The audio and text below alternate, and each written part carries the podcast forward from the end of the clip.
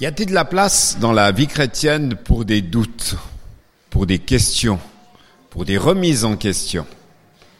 Vous allez me dire, bah oui Jean-Marc, c'est une évidence. Oui, mais bon, il y a des doutes et des doutes, quoi. Il y a des remises en question euh, différentes. Jésus est mort vendredi vers 15 heures et le dimanche soir, chez ses disciples, en fait, c'est l'effervescence. Pourquoi cela? Eh bien, tout simplement parce que des femmes sont venues dire qu'elles avaient appris que Jésus était ressuscité, que le tombeau a été ouvert et que le corps n'était plus là. Certaines femmes disent l'avoir vu. Pierre l'a vu. Cléopas et un autre disciple l'ont vu sur le chemin d'Emmaüs.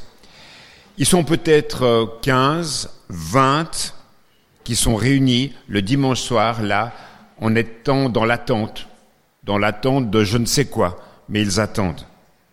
Quand on regarde d'autres textes bibliques, notamment dans 1 Corinthiens 15, on s'aperçoit que ça n'a pas été seulement des petits groupes de personnes qui ont vu Jésus ressusciter, mais il est question de 500 personnes ensemble qui ont vu Jésus ressusciter.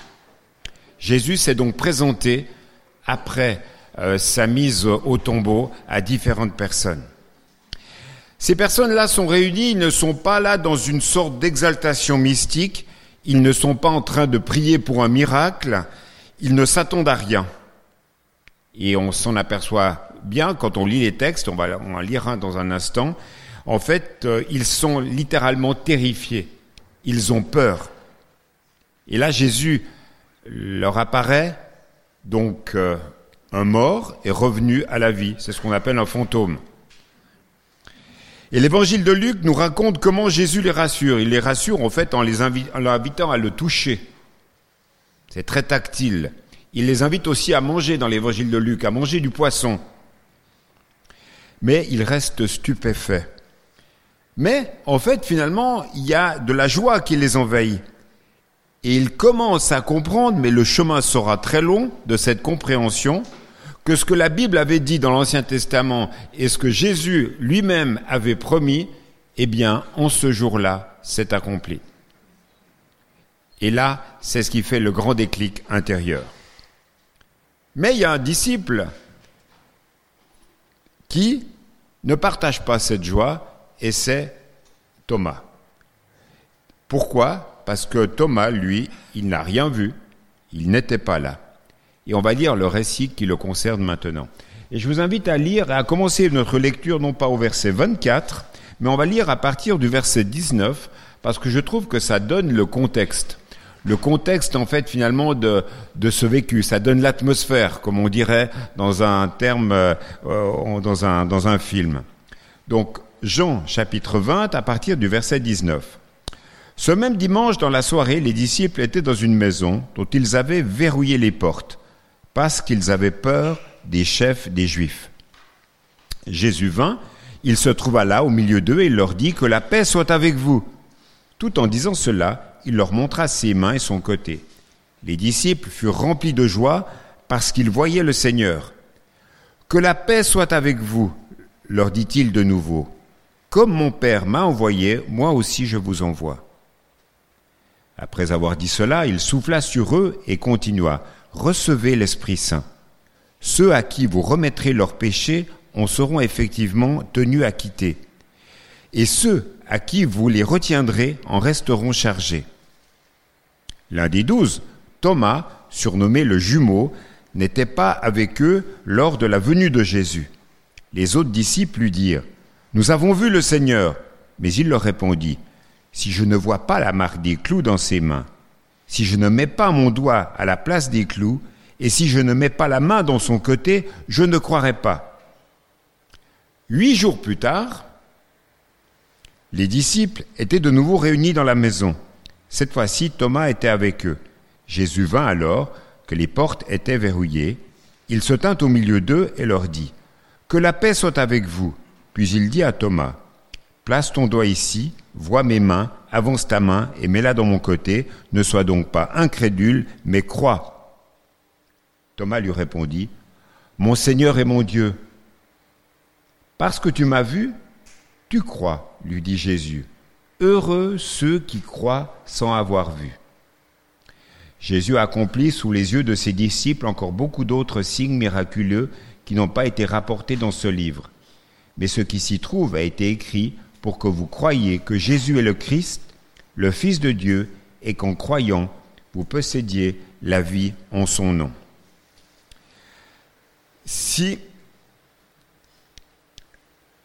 si je ne vois pas la marque des clous dans ses mains, si je ne mets pas mon doigt à la place des clous, et si je ne mets pas la main dans son côté, je ne croirai pas. Je trouve que très souvent, lorsqu'on aborde le personnage de Thomas, Thomas qui apparemment, donc vous l'avez compris dans le texte, avait donc un, jumeau, mais c'est de Thomas dont on parle là, eh bien, on fait de lui l'ancêtre de cet homme. Je ne sais pas si vous connaissez cet homme. Descartes, qui a donné l'expression euh, être cartésien. Être cartésien, c'est être euh, toujours dans le doute, être sceptique. Euh, cet homme, comme vous le voyez, en fait, il est né en, 1596 à La Haye en Touraine, le mort le 11 février 1650 à Stockholm.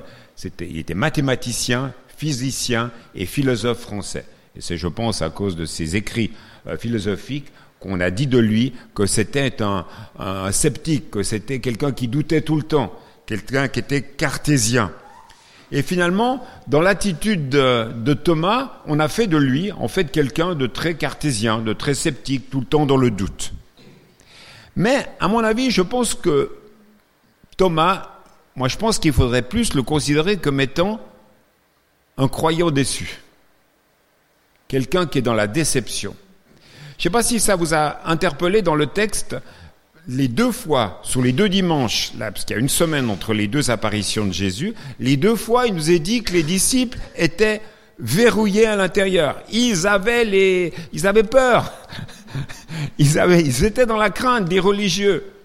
Attendez, leur maître était euh, crucifié. Vous savez qu'à l'époque, hein, quand on allait à Jérusalem, euh, il n'y a pas eu que la croix et des, des, de Jésus et des deux brillants qui étaient, qui étaient là sous les collines. C'était rempli de croix, de gens qui, étaient, euh, qui ont été condamnés à mort. C'était le mode de condamnation. Et je pense que les disciples, à cause de ce qu'ils croyaient, à cause de leur conviction, à cause de ce qu'ils avaient vécu avec Jésus, se disaient, Jésus est mort, maintenant à qui le tour? Et c'est pour ça qu'ils étaient dans cette crainte-là. Crainte de la persécution. Crainte aussi parce qu'ils étaient une minorité. Et là, on pourrait faire toutes sortes de parallèles avec aujourd'hui sur les persécutions qui ont lieu à l'égard des, chrétiens dans le monde. Je pense que Thomas mérite d'être respecté pour sa foi, pour ses questions. Ces doutes, finalement, ont un objectif, c'est de lui permettre de connaître la vérité. Il est prêt à croire. Il faut pour cela qu'on lui donne les bonnes raisons de le faire. On a finalement très peu, on n'a que des brefs épisodes de la vie de Thomas quand on lit les évangiles. Mais, en fait, on sait que c'est un homme très courageux. À un moment donné, on voit qu'il a lutté pour être fidèle. À un moment donné, dans Jean 11, donc euh, quelques pages avant le texte qu'on a lu aujourd'hui, dans Jean 11, verset 16, il nous est dit, allons-y nous aussi afin de mourir avec lui, en parlant de Jésus. Donc c'est un, un, homme qui n'avait pas peur d'aller au charbon. Il n'avait pas peur de, croire que même s'il faut mourir, on va y aller. Voilà les propos enthousiastes qu'il a dit. Alors vous allez me dire, euh, Pierre, il a aussi dit des propos très enthousiastes, ça l'a pas empêché de renier Jésus euh, à un moment donné. Mais là, en tout cas, Thomas, on voit quand même dans un profil de, de personnalité que c'est un bâton un bâton qui n'a pas hésité à dire et à confesser sa foi à l'égard de Jésus. Thomas a cru en Jésus comme les autres. Pendant trois ans, il a suivi fidèlement son enseignement. Thomas a vu les miracles que Jésus a faits. Thomas est un fidèle parmi les fidèles. Fidèle jusqu'au jeudi soir, peut-être jusqu'au vendredi 15 heures. Il a cru que Jésus était le Messie, que c'était l'envoyé de Dieu, que c'était le libérateur pour le peuple qui était opprimé on le dirait aujourd'hui, un héros. Donc ils sont là, dans cette dynamique, les disciples. Ils ont cru jusqu'au bout. Mais dès le moment où euh, Jésus a commencé à être fouetté, qu'il était crucifié, qu'il a reçu cette couronne d'épines, eh bien on s'aperçoit que Jésus était seul et bien seul dans les derniers instants, entouré de beaucoup de moqueurs. Et finalement, je pense qu'à ce moment-là, la déception pour ses disciples a dû être à son comble, parce que l'homme en qui ils avaient mis toutes leurs promesses, en fait, eh bien, ils sont déçus, ils sont dépités. Et il a dû se dire, euh, ce bon Thomas, que finalement, ben, on s'est trompé. Vous savez qu'à cette époque-là, il y avait d'innombrables personnes qui se disaient être des messies, porteurs de promesses, porteurs d'espérance. Et il y avait beaucoup de déceptions. Je pense que le doute, ou les doutes de Thomas, ce ne sont pas des positions de principe. Je pense que ces doutes sont aussi le reflet, en quelque sorte, de sa foi. Une foi qui existe, mais une foi qui est déçue. On ne sait pas pourquoi, lors de la première apparition de Jésus, Thomas est absent. Il n'est pas là.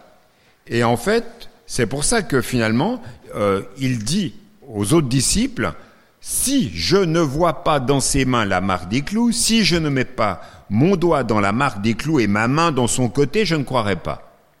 On est habitué à ses propos, mais je trouve qu'il est quand même un peu glauque. Hein. Il est gore. Euh, hein, Sophie, mettre le doigt dans une plaie comme ça, d'abord, ça se fait pas, une question d'hygiène.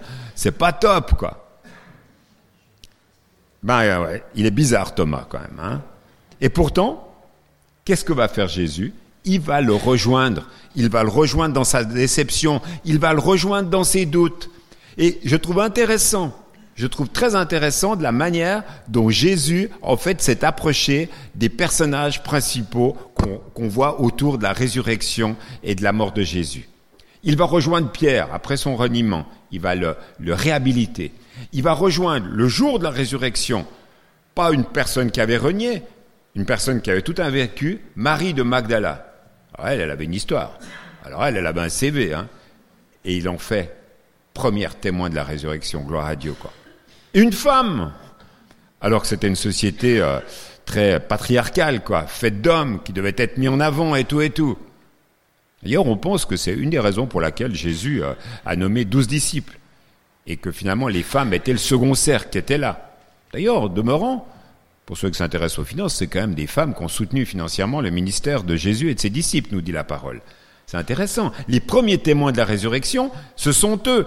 D'ailleurs, les disciples vont pas croire, parce que c'était des femmes. Je pense que ça avait été des hommes, ça aurait été beaucoup plus facile à avaler, ou à recevoir, ou à accepter. Mais c'est intéressant parce que tous ces petits détails qu'on lit dans le texte-là, lus dans un regard euh, d'une réalité culturelle, nous apprennent beaucoup de choses, et c'est important.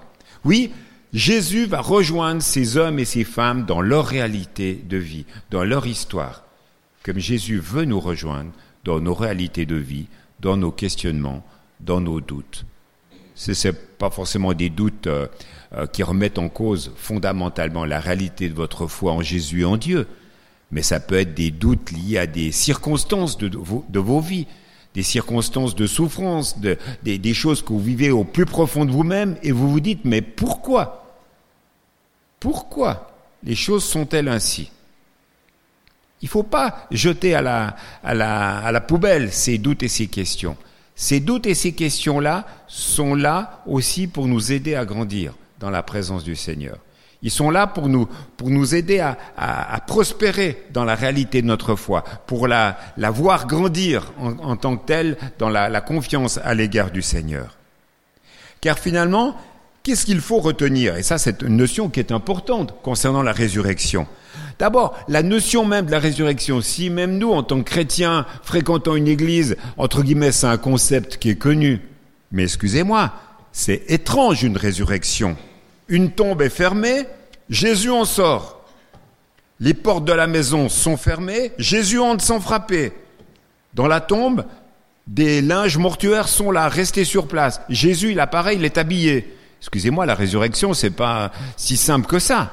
C'est quand même particulier. Le corps de Jésus, n'oublions pas, il était lacéré par le fouet. Il est mort. Trois jours après, il apparaît, il est vivant. Toutes les marques de, de fouet ont disparu. Par contre, les cinq marques principales dans ses mains et dans ses pieds et dans son côté sont là, présents.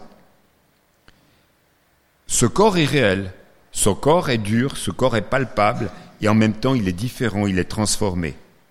Et la parole de Dieu nous, nous dit et nous rappelle, ainsi en sera-t-il pour nos propres corps en tant que chrétiens. Nous serons au bénéfice d'un corps ressuscité, d'un corps transformé, d'un corps où toutes les réalités de la souffrance physique ne sera plus. Relisons toutes ces paroles d'espérance. Euh, Paul se sent obligé de, marteler ces, ces, promesses quand on relit les deux épîtres aux Thessaloniciens. Par deux fois, j'ai relu ces textes cette semaine, par deux fois il explique en détail ce que va être la réalité de notre résurrection parce que nous avons cru dans la réalité de Jésus ressuscité. Ça, ça fait partie de ces promesses que nous pouvons nous rappeler le jour de Pâques. Et puis rappelons-nous, c'est qu'en fait, cette réalité de la résurrection est une réalité historique, mes amis. C'est pas euh, une réalité uniquement réservée à une bande de mystiques.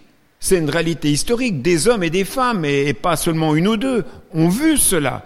Ça n'a pas été une, une apparition, une vision collective, mais c'était quelque chose qui était attesté, quelque chose qui était dit. Il y a des preuves historiques de la réalité de la résurrection de Jésus-Christ. Il y a eu des témoins oculaires. Alors, il y a aussi des indices matériels. Quand ils sont revenus au tombeau, bah, ils sont aperçus que le tombeau était vide, il y avait des linges par terre. Et tout cela, l'addition de tout cela a produit dans le cœur de ses disciples et plus large que ça, de ses femmes, de tous ses amis, tous ceux-là qui étaient, proches, une transformation, des changements importants. Certes, il y a eu la déception tout de suite après, comme Cléopas, là, sur le chemin d'Emmaüs, qui va dire Nous espérions qu'il allait délivrer Israël en parlant de Jésus. Donc, voilà, il fallait qu'il soit visité, il fallait qu'il y ait une nouvelle apparition, il fallait qu'il soit transformé. De la même manière, j'aimerais le rappeler quand même en ce jour de Pâques, notre foi n'est pas basée uniquement sur la réalité de la mort de Jésus sur la croix, mais notre foi est basée sur la réalité de la mort et de la résurrection de Jésus. Et c'est très important, très très important, parce que finalement, ça, nous amène finalement à, à se dire en quoi pour nous la résurrection en 2019 est-elle importante? Eh bien tout d'abord parce que nous savons, nous pouvons affirmer que le royaume des cieux a fait irruption à un moment donné dans l'histoire, il y a 2000 ans, avec la venue de Jésus. Dieu est venu parmi les hommes. Et en quelque sorte, la puissance de Dieu s'est mise à l'œuvre pour que notre vie puisse trouver un sens face à la réalité de notre péché. Grâce à la résurrection, nous savons aussi que la mort a été vaincue et que nous ressusciterons, comme je le disais tout à l'heure, nous aussi, afin de vivre avec Christ pour toujours. Troisième aspect, à la résurrection, grâce à la résurrection, la valeur du témoignage de l'Église, eh bien, c'est quelque chose de solide. Si nous pouvons aujourd'hui être des témoins de Jésus-Christ, parce que c'est de lui dont nous sommes appelés à être témoins, c'est à cause du fait que Jésus-Christ est vivant. On ne peut pas dire qu'on est témoin de quelqu'un si cette personne elle est morte et enterrée. Nous sommes témoins de sa vie, nous sommes témoins de ce qu'il a fait, nous sommes témoins de ce qu'il a dit, c'est accompli. Et ça, c'est fort, et ça, c'est important. Et puis tout à l'heure, nous avons célébré la scène. Nous pouvons, frères et sœurs, rappelons-nous cela, nous pouvons célébrer la scène parce que nous sommes en communion avec le Seigneur Jésus ressuscité. Ni plus, ni moins. Et grâce à la résurrection, lorsque nous passons par des temps de souffrance, eh bien, le Seigneur Jésus, par l'action de son esprit en nous, veut renouveler notre espérance concernant notre avenir. Nous avons un avenir sûr et certain à cause de notre foi en la résurrection.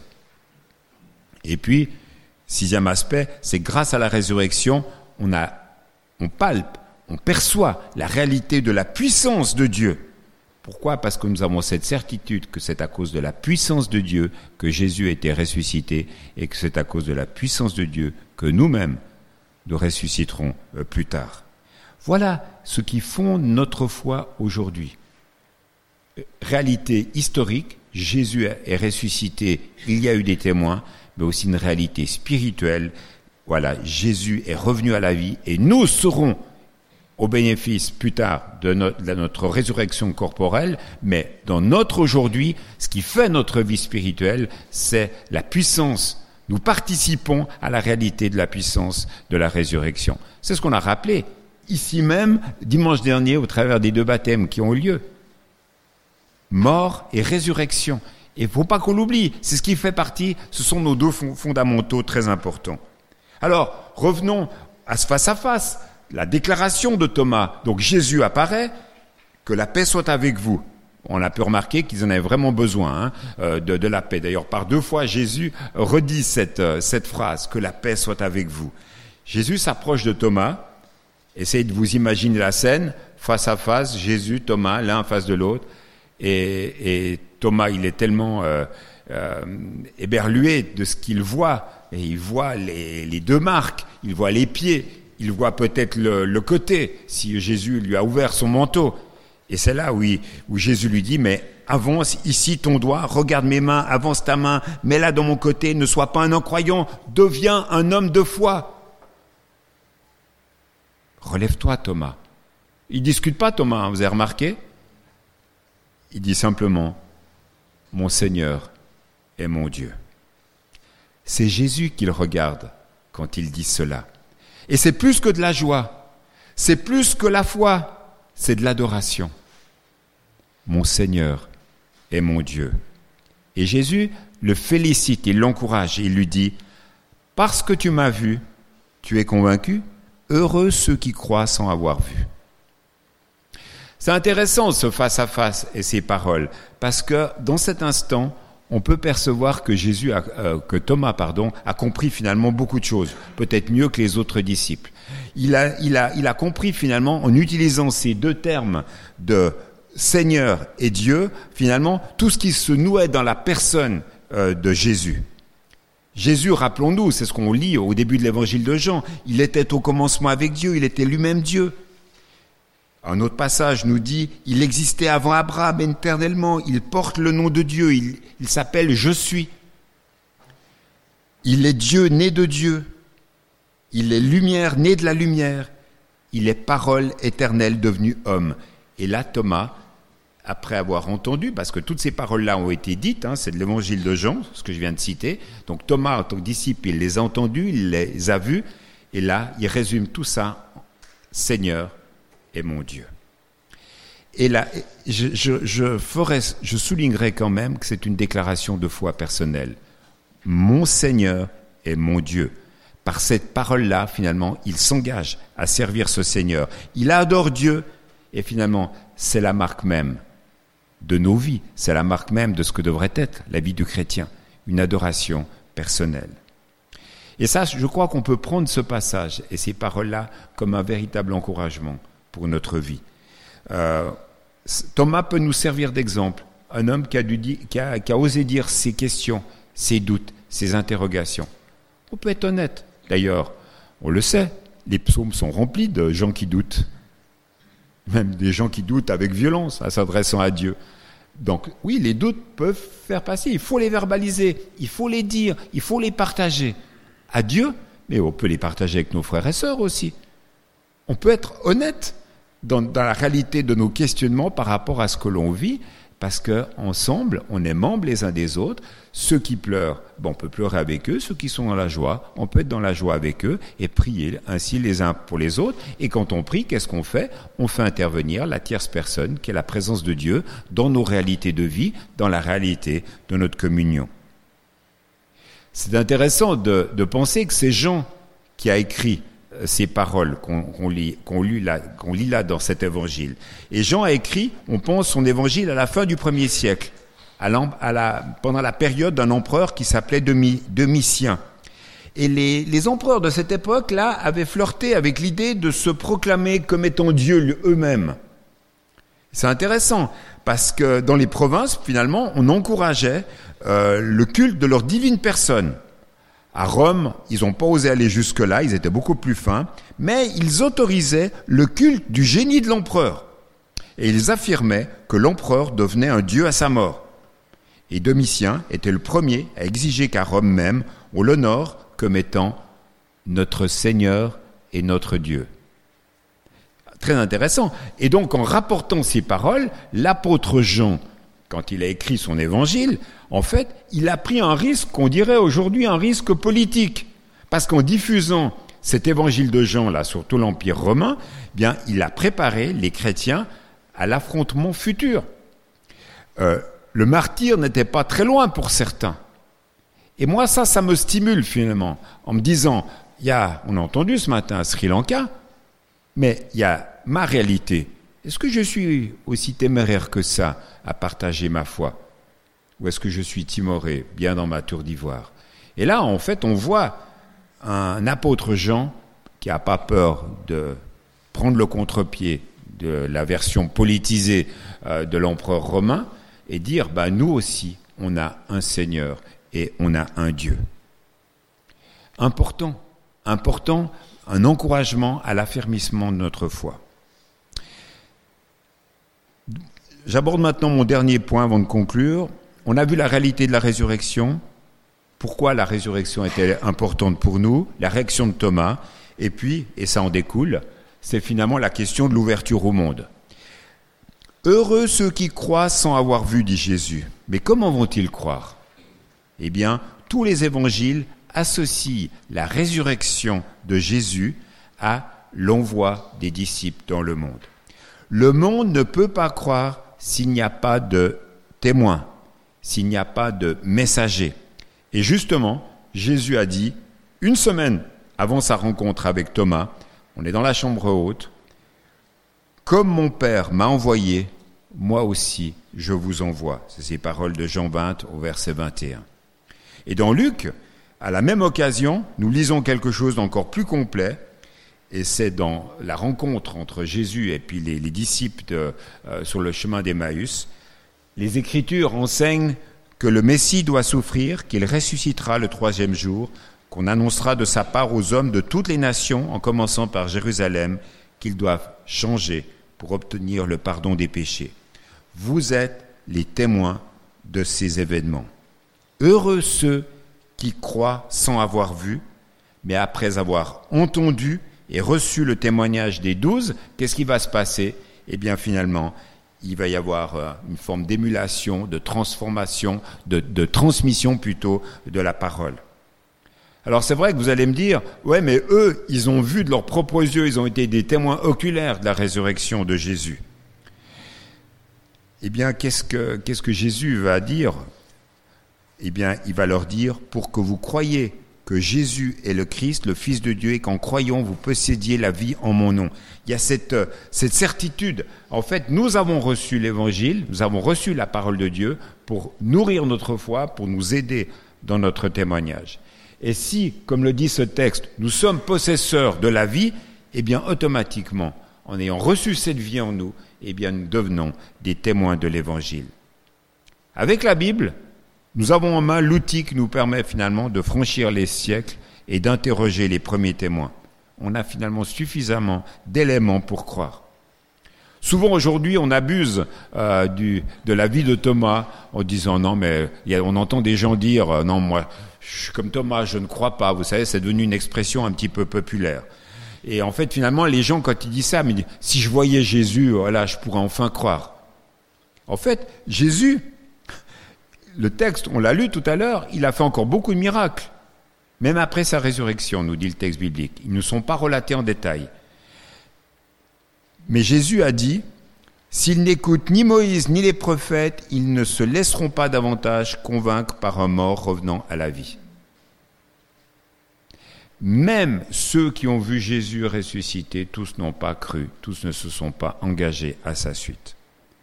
Parce qu'il compte finalement, ce n'est pas un fait extraordinaire, c'est la disposition d'esprit euh, qui va nous faire accepter la vérité où qu'elle nous mène. C'est l'ouverture d'esprit qui accepte la possibilité que Jésus pourrait être le Christ, le Fils de Dieu. C'est l'humilité qui nous pousse à dire Mon Seigneur est mon Dieu. Et il en faut de l'humilité pour arriver à dire cela. Et donc, la mission, elle est toujours là. Et la mission, c'est celle de, l'Église, c'est celle de notre Église croire sur la base des textes de l'Ancien Testament et des témoignages du Nouveau que les hommes d'aujourd'hui peuvent le, recevoir pour voir leur vie transformée. Et de le dire finalement aux, hommes et aux femmes qui nous entourent dans, dans cette ville de Grenoble et ailleurs, eh bien c'est ça qui est important, c'est cette transmission de l'Évangile. Pourquoi cela? Eh bien parce qu'autour de nous, il y a des hommes et des femmes qui ne savent pas qu'il y a un homme qui s'appelait Jésus, qui est mort sur une croix pour la réalité des, fautes de l'humanité. Et que trois jours après, cet homme est revenu à la vie. Rendez-vous, pour donner un exemple d'un vécu tout proche de dimanche dernier au feu Presqu'île, on a rappelé la réalité de Pâques. Rendez-vous compte si un Chinois ou une Chinoise découvre l'évangile à Grenoble et qu'une fois de retour dans son pays, elle témoigne de sa foi, de ce qu'elle a découvert ici à Grenoble, et que des hommes et des femmes se convertissent, ben, on sera exactement dans la même réalité que ce qu'a vécu Paul après avoir témoigné de l'évangile et que cet évangile a été transmis à d'autres personnes et que ça s'est multiplié. Et qu'est-ce qui, se passe quand on lit les épîtres? Il y a de la joie. Et qu'est-ce qui se passe? Nous, quand on vit cela, il y a de la joie.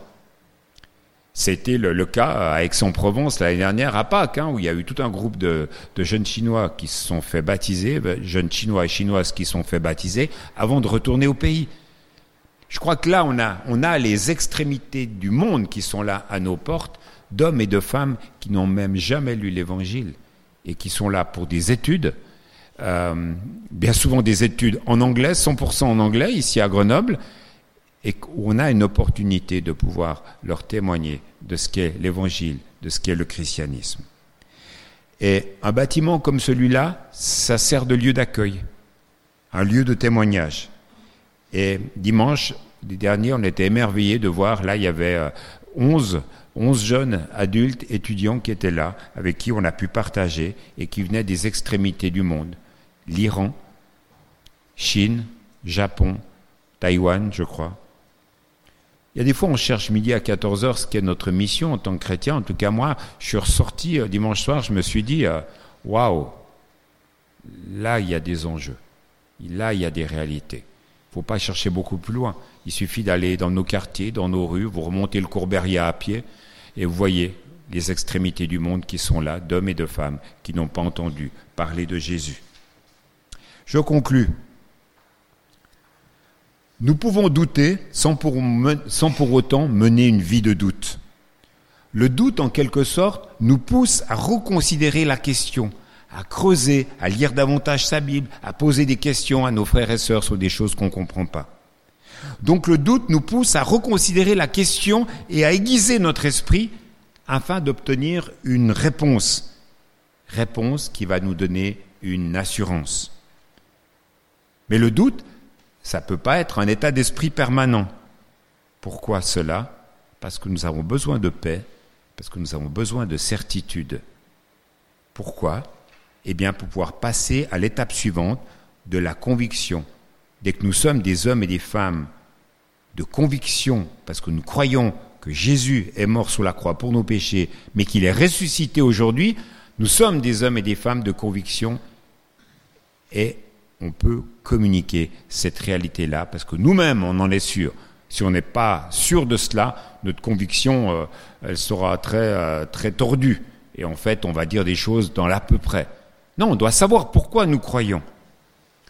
Intéressant, et je finis là-dessus, Thomas fera partie de ces apôtres qui partiront annoncer l'évangile dans le monde.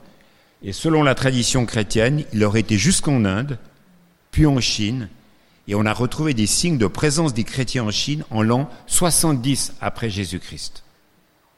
70 après Jésus-Christ. Jésus est mort en l'an à peu près 33.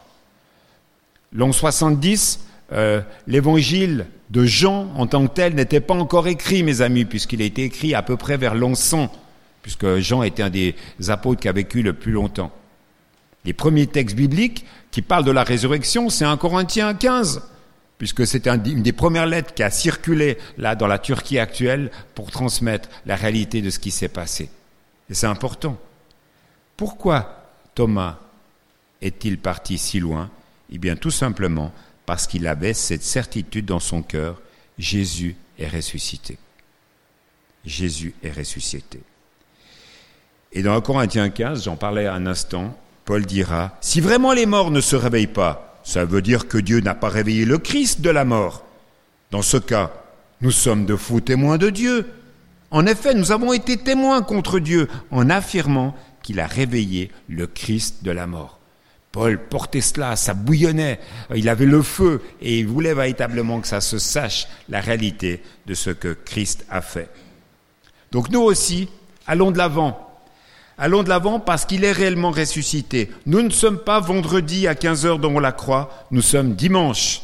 Nous sommes des témoins de la résurrection, tous autant que nous sommes ici, pour autant que nous ayons la foi en Jésus. Je vous invite à la prière.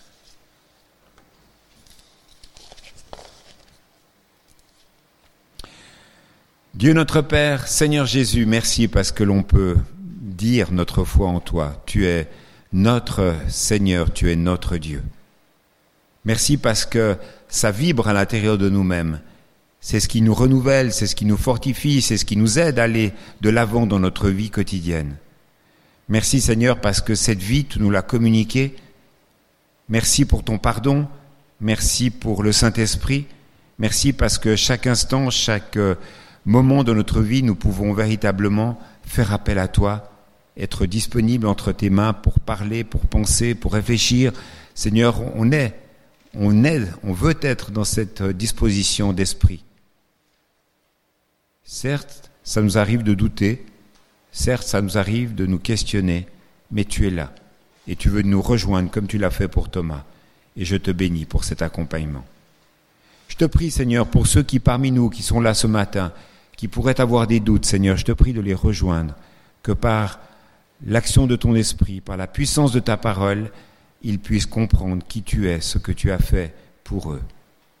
Seigneur, merci pour toutes tes grâces et merci pour ce que tu accomplis aujourd'hui encore. Seigneur, bénis notre témoignage en tant que personne, en tant qu'Église. Bénis, Seigneur, tout ce qui peut être fait et vécu ici dans ce quartier. Que notre témoignage en tant qu'Église puisse continuer à prospérer. C'est ce que nous voulons te demander maintenant et dans ton beau nom, Seigneur. Amen.